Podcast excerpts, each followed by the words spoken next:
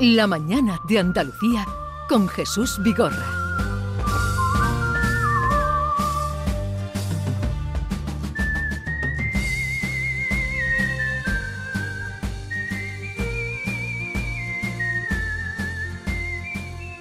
Desde el límite con Vico, el gran Vico. Buenos días, Vico. Muy buenos días, Jesús. Muy- Nuestro filósofo de guardia, filósofo de cabecera, filós- filósofo para la vida.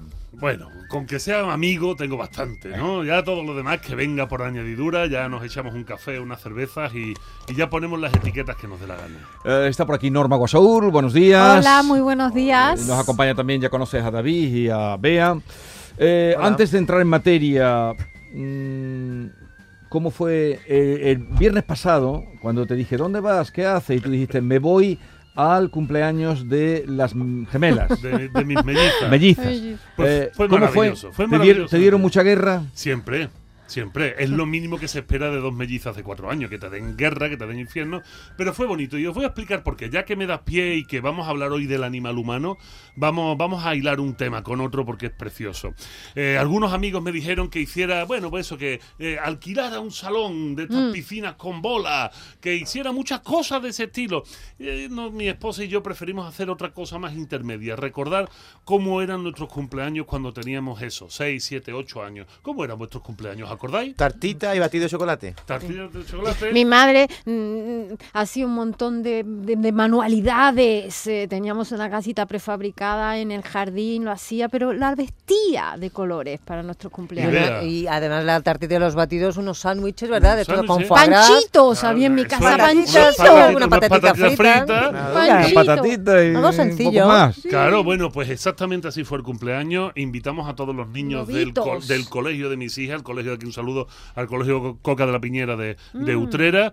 Invitamos a todos los niños del salón, los reunimos en el parque. No pedimos ningún tipo de permiso municipal, que venga Curro Jiménez, que es el alcalde de Utrera, no es un chiste, que venga a reclamarme si es necesario. Con las pistolas. Mi buen amigo Curro. Y lo que hicimos fue una fiesta allí, se reunieron más de 30 niños, había tarta, había sándwiches, había batidos de chocolate, había zumo y eh, todo padre que se acercaba con cara de decir, "Y a mí me vas a dejar sin beber, se le ofrecía o un batido de chocolate o Un un zumo, porque era un cumpleaños de niños para reivindicar la amistad de los niños y el juego de los propios. ¿no? Ese era el cumpleaños y de eso trata un poquito ser un animal humano. El tema de hoy, sí, sí, el tema es el animal humano. ¿Y, y qué tipos de animales humanos existen? Pues mira, solo existe uno. Solo existe uno. Igual que no existen razas dentro de, dentro de nuestra especie, porque no existen, aunque durante mucho tiempo ah, nos hayamos empeñado o por desconocimiento metíamos esto de las razas. No existe, porque de haber razas diferentes, en el momento en el que tuviésemos relaciones unos con otros, tuviésemos hijos, estos hijos serían híbridos, cosa que pasa entre los burros y los caballos, ¿no? Eh, y no, y no podrían, no podrían tener descendencia. Cosa que sabemos afortunadamente que no sucede porque la mezcolanza es propia de nuestra especie. ¿no? Eh, Realmente lo que sí sucede con los seres humanos es que cuando nos juntamos o no nos juntamos ocurren cosas diferentes. Mira, te voy a explicar una cosa, me voy a poner un poco filosófico. Pero Eh, es que para eso viene. va- va- vamos a... Vamos Es a un humano, animal filosófico. Pero vamos a unirlo con los temas que han pasado esta semana, que creo que es lo, es lo realmente interesante. Hay dos tipos de sistemas en la naturaleza, en el mundo, en el cosmos. Solo hay dos tipos de sistemas. Los sistemas simples y los sistemas complejos. Voy a explicar cómo es esto. ¿Qué es un sistema simple? Un sistema simple es aquel en el que conocemos las partes que intervienen en el mismo y sabemos el resultado. Un ejemplo. Ejemplo. Una tortilla de papa. Mm. Una tortilla de papa es un sistema simple. Podemos ser más ducho o menos ducho, pero si tú coges huevo, papa, cebolla o sin cebolla, un poquito de aceite de oliva, lo mezcla todo, lo pone en una sartén y lo deja un buen rato hasta que se cuaje, eso es una tortilla de papa. No se llevará una estrella Michelin, pero eso es una tortilla de papa. No hay forma de darle la vuelta. Sistema complejo. Un sistema complejo es aquel en el que conocemos todas las partes que intervienen, pero no conocemos a ciencia cierta su resultado. Ejemplo, el clima. Estamos en octubre, ya deberíamos de estar con la rebequita Sí. puesta encima de los hombros. Claro. Te- nos dicen los meteorólogos, no, no, es que las altas presiones, las bajas presiones, los aires cruzados, el viento de no sé qué, ellos conocen todo, pero ¿qué coño pasa? Que no baja el termómetro de los 37, ¿qué cojones está pasando? Bueno, pues es un sistema complejo donde aunque conozcamos las partes que intervienen, cuando los unimos todos, no sabemos cuál es el resultado. ¿Y qué tiene que ver el humano con esto? Bueno, pues es fácil. Allá donde hay un humano en un sistema, inmediatamente el sistema se convierte en un sistema Complejo. complejo. Somos complejos por naturaleza. O sea, una reunión de comunidad. Una reunión de comunidad puede ser, puede ser algo idílico, pero la risa que todos nos hemos echado aquí nos demuestran que no se convierte en algo idílico. ¿Por qué? Porque aunque controlamos todas las partes, el vecino del primero, del segundo, el que tiene el perro, el que tiene los cinco niños, el que no quiere ver a nadie, el, el- el fanfarrón, el, funcionario, porque en todas las vecindades Hay un fun- funcionario. Hay un funcionario, ¿no? Eh, con- aunque los conozcamos a todos, incluso lleguemos a conocer a sus hijos, cuando se juntan, esto es un totus revolutum. No somos capaces de saber por dónde van. Y es importante saber esto porque tenemos la creencia, como me decía la, la compañera Norma, y es cierto de que cuando todos los seres humanos nos juntamos, somos muy fácilmente manejables. Esto es cierto y no es cierto. Es cierto porque decía un autor, tú conocerás perfectamente, Dan Simmons, un autor de ciencia ficción, decía que el cociente intelectual de la masa es sensiblemente inferior al menor que la compone. O sea, si dentro de una masa tenemos a alguien que tiene un 70% de coeficiente intelectual, Una meba más o menos. más o menos como una lechuga atada, Ese condiciona al grupo. ese condiciona al Toda grupo. O sea, todos están por debajo de 70, todos Sí. por debajo, aunque tengamos científicos, incluso algún funcionario dentro. Incluso ¿no? algún premio Nobel. O el ejemplo de la manzana podrida, ¿no? Si metes una manzana podrida, Los pudre lo todas. pudre todo. Sin embargo, ¿qué es lo que necesitamos hacer? Ya, Que es- Una vez que está ya definido el sistema complejo, ¿ahora qué? ¿Qué sucede con los sistemas complejos? Bueno, pues que el ser humano siempre ha sido un sistema complejo. Y cuando tenemos un sistema complejo, lo que necesitamos es eliminar la incertidumbre. Me explico. ¿Qué es la incertidumbre? La incertidumbre es no tener certeza. Esa es la incertidumbre. Yo cuando no tengo certeza de algo, tengo miedo. El ser humano tiene miedo de aquello que no conoce. Cuando tenemos un sistema complejo compuesto por mucha gente, nos da miedo lo que los otros nos puedan hacer. Pero igual que nos da miedo lo que nosotros no- los otros nos pueden hacer, nosotros también estamos dando miedo a los demás porque no saben qué podemos hacer nosotros. Y ahí es cuando el ser humano inventa las morales. Inventa las morales. ¿Las morales qué son? Pues son unos códigos de conducta culturales que van cambiando a medida que cambian también las culturas y las civilizaciones y que van diciéndonos qué podemos hacer y qué no debemos hacer. Sobre todo, qué no debemos hacer. Mm. Pues el no matarás, el no mentirás, el no engañarás, el no defraudarás Hacienda, por lo menos no, no dejarás que te sorprendan en el acto. ¿sabes? O sea, eh, ahí es donde Sí. tenemos nuestros códigos morales. ¿En qué se basa esto? Y aquí es donde nos ponemos finos y donde vamos sacando el diente, el diente afilado. Esto se basa en entender que durante 300.000 años, que es una de las cifras que dan normalmente los, los historiadores sobre la existencia del ser humano en el planeta, estos códigos morales han sido siempre aceptados por todos, porque siempre había una base ética donde todos nos desarrollábamos. Sin embargo, José Antonio Marina esta semana, el gran filósofo Sí. José Antonio Marina, que adelanto ya que mañana en el porqué de las cosas con, con eh, Pepe da Rosa voy a entrevistarlo. Pues dale recuerdos que es muy buen amigo. Es un fabuloso.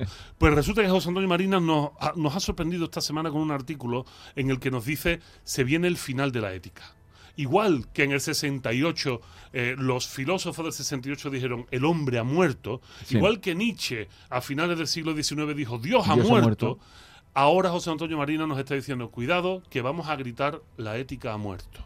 Decir la ética ha muerto significa que el ser humano va a morir, o sea, en el sentido de que somos humanos porque estamos juntos formando sistemas complejos, porque en cuanto estamos separados, en cuanto somos individuos nominales, en cuanto somos capsulitas independientes, en ese momento todo desaparece. ¿Y por qué? ¿En qué basa? Y también tu observación para decir que la ética, esas morales de que nos has descrito, eh, están en retroceso o incluso ¿Y qué pueden morir. consecuencias? Pues precisamente José Antonio nos explica que estos, estos alumbramientos del bullying, ver cómo cada vez el problema de- del acoso escolar es mayor, y no solo el bullying, sino también el acoso en el trabajo, el acoso al vecino, el miedo que estamos desarrollando de manera patológica al extraño, a todo el que no sea como yo, el encerrarnos en nosotros mismos, esto que estamos viendo de estas ansiedades, el duplicar o el triplicar el consumo de ansiolíticos, el duplicar o el triplicar el consumo de antidepresivos, el abuso del alcohol, no solo en Mm. España, sino en todos los países del mundo, nos están demostrando que estamos perdiendo el suelo. Estamos perdiendo ese marco de referencia que nos daba la moral, que nos daba en alguna manera la ética, o sea, el marco de poder confiar Sí. en los demás porque había una Porque regla sabemos, hay un pacto no escrito y que es eh, un pacto social. Exacto, ese contrato social del que habla Rousseau que todos aceptamos para poder vivir juntos, se está desilvanando y se está desilvanando y tenemos estas muestras. Las muestras de que lamentablemente la primera causa de suicidio entre jóvenes y niños en España eh, es, es, la primera causa de muerte que hay, ya no las enfermedades ni los accidentes, la enfermedad mental ha venido para quedarse y los padres nos hemos convertido en, en esos constructores de niños. Ya no somos protectores de niños. Yo creo que la labor del padre eh, básicamente ha sido siempre intentar hacer que su hijo sobreviva la, y llegue a cierta edad que pueda ser independiente, que sobreviva. Hoy no, hoy los construimos. ¿Por qué digo que los construimos? Porque volcamos nuestras frustraciones y volcamos lo que no hemos podido ser en nuestros hijos. Queremos llevar a nuestros hijos al mejor colegio que podamos pagar, aunque eso nos endeude. Queremos que nuestros hijos aprendan inglés con dos años. Queremos que aprenda a leer con tres. Queremos que conozcan el instrumento musical. Queremos volcar todo eso que creemos que es ser un prototipo, que es ser un, un alfa, un dominante. No estamos dejando jugar a los mm. niños. Pero sin embargo el fracaso escolar es altísimo. Porque lo que estamos haciendo es forzar tanto la maquinaria que la maquinaria se está rompiendo. Resulta que en Japón la primera causa de muerte es el agobio por los estudios eh, de los, de los niños. Los niños se suicidan. Se suicidan porque el agobio está en la presión que tanto en Japón como en Corea del Sur se ejerce sobre los niños que se rompen. ¿Cuándo? En el mes de septiembre. El mes de septiembre que es cuando tienen que preparar las pruebas de ingreso de salto de curso de un curso a otro. Ahí se disparan los índice de suicidio, están intentando hasta cambiar los exámenes de fecha y alargarlo para que no se concentre todo en un mismo sitio. Esto es algo común que nos está pasando a todos. El bullying eh, se podría evitar de alguna manera si volviéramos a rescatar la figura del amigo la figura del pacto social, la figura del encontrarnos todos en un parque, comiendo sándwich, dejando que los niños jueguen, que se divierten, sin estar siempre intentando salvarles la vida, porque ya hoy en día en nuestra Andalucía, en nuestra España, ya no hay esos peligros que podía haber en los años 80, que te salía un yonki de cualquier esquina o donde los juegos para niños eran tubos oxidados que en el mejor de los casos te partían una Y te ponían la inyección del tétano inmediatamente. sí, claro, sin embargo, ¿qué, ¿qué nos pasa a los padres? Pues los padres estamos compitiendo. Y estamos compitiendo con otros padres porque resulta que se instauró en nuestra sociedad la creencia de que el ser humano es egoísta por naturaleza. Esto no es verdad creer que el ser humano es egoísta por naturaleza es justificar, por ejemplo, el neoliberalismo. O sea, que como las empresas están hechas por seres humanos, las empresas tienen que competir por naturaleza. Esto no es cierto. ¿Y el individualismo? El individualismo es, lamentablemente, el peor de los males que nos aqueja, lo que está en la base de todo esto que está pasando. Un individuo, un individuo, y voy a dar la definición griega de individuo que me parece que es maravillosa. Cuando los griegos hablan de individuo nos dicen, aquel, aquel que solo se preocupa por sus asuntos propios y no comparte de los asuntos ajenos, es un idiota. La palabra individualista para los griegos es, idiota. equivalente a idiota. Es idiota. La idiotez es esa. Y la podemos seguir desarrollando. El individualismo es lo que impera hoy en día. Después de la Segunda Guerra Mundial nos hicieron creer que el hombre era egoísta por naturaleza. Nos lanzaron a competir los unos contra los otros. Donde había barrios, barrios obreros dijeron que no, que ya no eran obreros, que eran clases medias. Y es propio de las clases medias competir los unos contra los otros. Y al final hemos puesto a nuestros hijos a competir. Pero nosotros también nos ponemos a competir contra nuestros vecinos constantemente. ¿Quién tiene la tele más grande? ¿Quién tiene el coche más nuevo? ¿Quién se va a las vacaciones más lejos? ¿Quién sube más fotos en el Instagram? Acabamos pensando que si todos no piensan como yo, es que no son tan listos como yo. Esto es duro. Si todos no piensan como yo, es que no son tan listos como yo. Si no sienten lo que yo siento, es que no son tan capaces de sentir como yo. Esto es una aberración, porque hay tantos sentires, mm. tantas formas, tantas complejidades en el ser humano. Y lo peor, si todos no tienen lo que yo tengo, es porque se limitan y no se esfuerzan. Y aquí aparece el término anglosajón de que el que es pobre es pobre porque quiere y no porque, hay, y no porque hay unas circunstancias que lo obliguen. ¿no? Aquí me parece que la tecnología tiene mucho que ver, porque estás dando una visión idealizada de esos padres que llevan, que traen, que dan, muchísimos padres le dan el móvil al niño y que se quede ahí. No sé, cuando más cuando más posibilidad de comunicación tenemos, más incomunicados estamos. Pero es que resulta norma que los padres hacen eso porque creen que lo están haciendo bien. Ningún padre en su sano Mucha comodidad. Hay comodidad, estás idealizado. Para mí, mi entorno es toma al niño que no llore, pídeme otra cerveza. Pero tú crees realmente que si esto es así, si, si, lo que si lo que tú dices es cierto, es aún peor que lo que yo estoy planteando. Es aún peor. ¿Por qué? Porque hay una intencionalidad de destruir al hijo. Sin embargo, yo creo que los padres- Inconsciente. No. Uno- un padre no quiere destruir Claro. a sus hijos. Pero la hay. Ningún padre quiere el mal para sus hijos. Y si, les, y si nos dicen que en los mejores colegios del mundo el uso de las tabletas, de los teléfonos y de las nuevas tecnologías está en boga, pues ya está solucionado. Ya tenemos a los niños, ya tenemos la justificación para darle eso. Y además, una justificación que nos viene muy bien porque nos dejan tranquilos, mientras nosotros seguimos también con nuestro teléfono y con nuestra maldita vida de, de pantalla. Sin embargo, ya sabemos que esto no sirve. Ya lo sabemos. Y no solo lo sabemos nosotros, sino que los teléfonos, los, los, los colegios de vanguardia del mundo ahora mismo, los colegios Waldorf, ya lo ha Y en eliminado. Suecia también están En. Suecia ya los han eliminado y ya tenemos informes encima de la mesa, ya tenemos estudios psicológicos y psiquiátricos encima de la mesa diciéndonos esto se va. Sin embargo, sin embargo, acá acá vamos a poner el pie en el suelo. Resulta que Fabiani ayer lo explicó muy bien. El doctor Fabiani. El sí. doctor Fia- Fabiani ayer lo explicó muy bien, lo dijo muy claramente. Si ahora nos toca estar sanos porque está de moda estar sano, hemos convertido estar sano en una enfermedad. Porque todo lo que se convierte en una moda se convierte en una enfermedad. Todo lo que se convierte, esto es lo mejor, al final es una enfermedad. Si una tendencia es lo mejor, al final es una enfermedad porque nos obsesionamos con eso. ¿Y por qué nos obsesionamos con eso? Porque somos fruto del individualismo voy a explicar una cosa muy sencilla para que la gente lo entienda. Esto no lo digo yo, nos lo explica, por ejemplo, Adela Cortina en su maravilloso libro eh, ¿Para qué sirve la ética? Nos dice Adela Cortina: nadie es capaz de aprender solo. Nadie es capaz de aprender encerrado en sí mismo. Nadie, necesitamos al otro para aprender. Si ahora viene alguien y nos dice que la dieta keto es la mejor del mundo y nos convence porque estamos solos en nuestra casa con el teléfono y no tenemos a nadie al lado que nos diga, sos hoy De Dios, Contrastar. que esto es mentira, tontolaba, no te crea todo lo que te digan, si no tenemos esa capacidad de contrastar, que eso lo hacíamos antes, hablando con los vecinos del patinillo, Sí. Que nos decía, oye, que me enteró que el profesor está medio tonto. No, hijo, no, que es que se le ha muerto la madre está un poco pachucho. Oh, tía, qué lástima. Pero si alguien no nos explica eso, creemos que está medio tonto. Y, no, y nos cerramos en eso. Y cualquier acción de ese profesor, por ejemplo, la vamos a denotar por nuestra creencia. Bueno, pues si ahora nos dicen que tenemos que estar sanos, a huevos, pues resulta que acabamos enfermándonos, porque en esta búsqueda eh, de, de- de la, de la individualidad, al final acabamos cometiendo todos los errores y sobre todo comprando todo aquello que nos quieren vender. ¿De qué se trata esto de hacer a un ser humano individualista? Se trata de hacer con él lo que queramos. Volvemos nuevamente a Dan Simmons. El cociente intelectual de la masa es sensiblemente inferior al menor que la compone. Eso ya hemos dicho cómo funciona. Pero ¿cómo controlamos la masa? Dividiéndola, atomizándola. La mejor forma de acabar con un sistema complejo, que es como em- habíamos Sí, empezado por ahí e- esta charla, la mejor forma de acabar con un sistema complejo es hacerlo simple. ¿Y cómo lo hacemos simple? No existe sistema con un solo individuo. No hay sistema con un solo individuo. Si convertimos esta sociedad en un ramillete de individuos que no forman un sistema, tenemos la mejor sociedad para controlar. Podemos venderle lo que nos dé la gana. El iPhone 15 Pro, aunque sea exactamente igual de miserable que el anterior. Fíjate tú, cualquier cosa. el famoso eslogan de yo no soy tonto.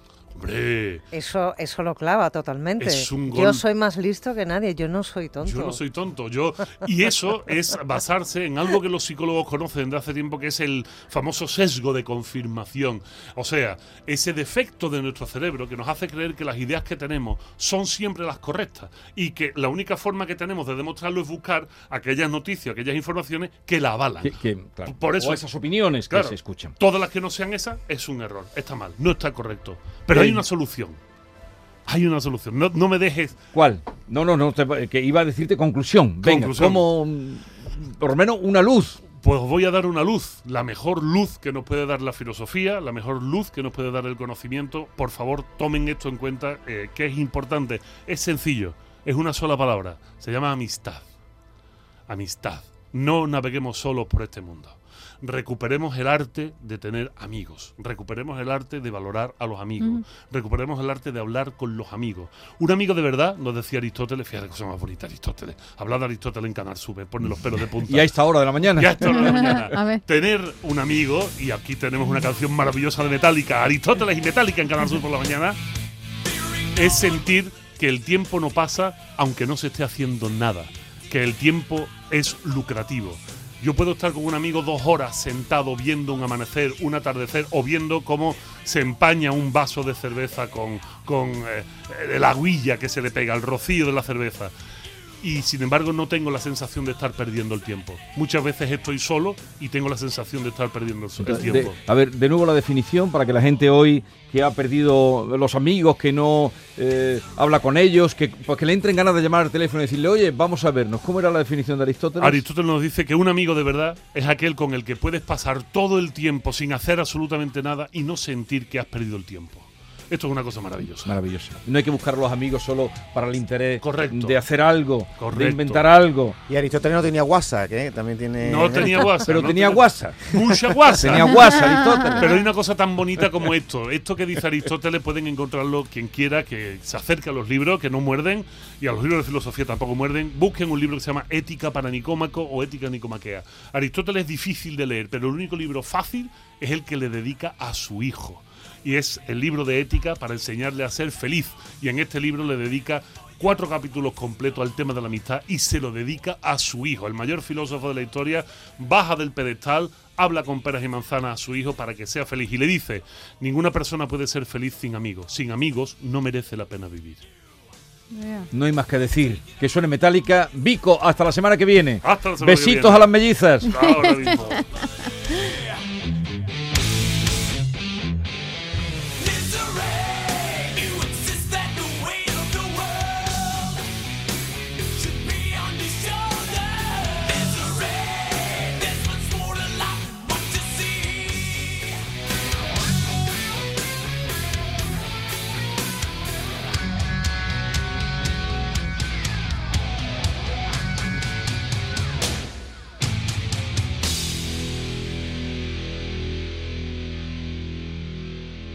La mañana de Andalucía con Jesús Vigorra.